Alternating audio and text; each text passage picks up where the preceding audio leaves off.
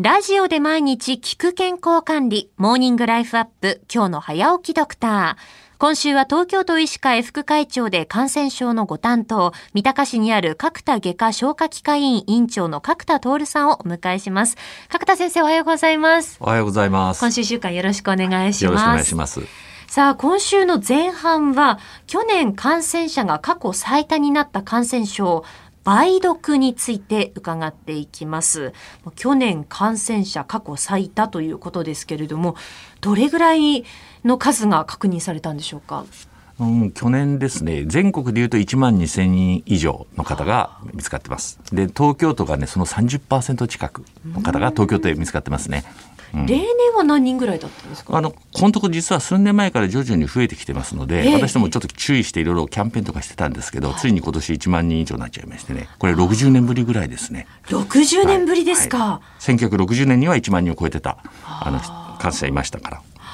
これ男女比というのはどうなってますか？男女比はやはり男性の方が多いです。ただ女性も3分の1から4分の1ぐらいはなりますから決して男性だけの病気じゃないということですね。年齢層としてはいかがですか？年齢はですねやっぱり女性は20歳代が圧倒的に多いんですね、うん、だから男性の場合は20歳から50歳の年代あの各年代ににままんべんなく感染者がいます改めてになりますけれども梅毒梅の毒と書くので、まあ、文字見てもねすごくおどろどろしいんですけどどういった病気か教えていただけますか、うん、まあ、これはあの梅毒スピロヘータっていう、まあ、細菌の一種によって感染するんですけどもう感染経路は明らかで、まあ、性行為ないしは性行為に類似した行為ですね、まあ、もちろんちょっと別に先天梅毒ってのはあるんですけどそれ以外これはもう人から人へうつるそういったしかもそういった行為でうつるという病気です。うん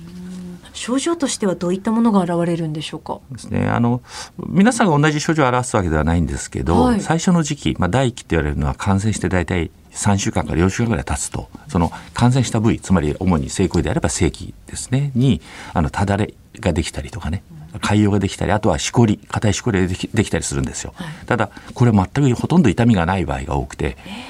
ですからそれをしかもまあ放っておくと、まあ、4週間から6週間経って自然に治っちゃうんですね。あそうなんですか、だからそれで治ったと本人は一回思ってしまうと、はい、でも実はそれから全身にそのスピロヘタが広がってるんですよ、ええ、そしてまた8週間近く経ってから今度全身の2期といって全身に症状が出てきます。全身に？全身に。でこれもですね手足の手のひらとか足の裏とかねあと向こうずねのあたりとか背中とかに、まあ、あの梅毒特有のバラシンっていう赤っぽい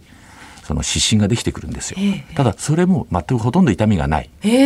でそれも少し経つと、まあ、あのまた自然に治っちゃうんですね。だからあまたなもうおかしかな治ったなと思ってるんだけど実はどんどん進行してしまうっていう病気です。これ進行していくとどうなるんですか、うん、最後あの3期って言いましてねそれからさらに進行するとやはり全身に広がった、まあ、スピロヘータがですね全身で悪さをする。そうすると例えばのあの、まあ、神経梅毒って言って脳とかですね神経系に起こると、まあ、痙攣あの麻痺の原因になったりとかねするしあとあの局所にゴム種って言って肉下死の一つなんですけどそういうなんかしこりができてしまうとかねあとは大動脈っていう動脈にコブができてしまったりとかその大動脈の弁がこううまく働かなくなるとそれによってまあ致命的それによっていなくなるという場合があります。最初のうちに症状ないから大丈夫だって思うことはとっても危険なんですね。あ危険ですね。特にそういう何かまあ性行為をした後にそういう症状が出たらこれはもうあの疑って検査をしないと分かりませんのでね。で検査はぜひ、まあ、疑ったら検査する。そして診断をつけるということが重要ですね。これ治療法はどうなってるんでしょうか？治療法はね、あのペニシリンっていう薬があって、これが劇的に効きます。しっかりとした治療をすれば、ほぼ100%。まあ、早い時期であればね、はい、治るというふうに考えて結構です。でもやはり診断をして治療するということは極めて重要な疾患ですね。えー、気になる梅毒患者が増えている原因、理由についてまた明日詳しく伺っていきます。東京都医師会副会長で感染症のご担当、角田徹さんでした。先生、明日もよろしくお願いします。明日もよろしくお願いします。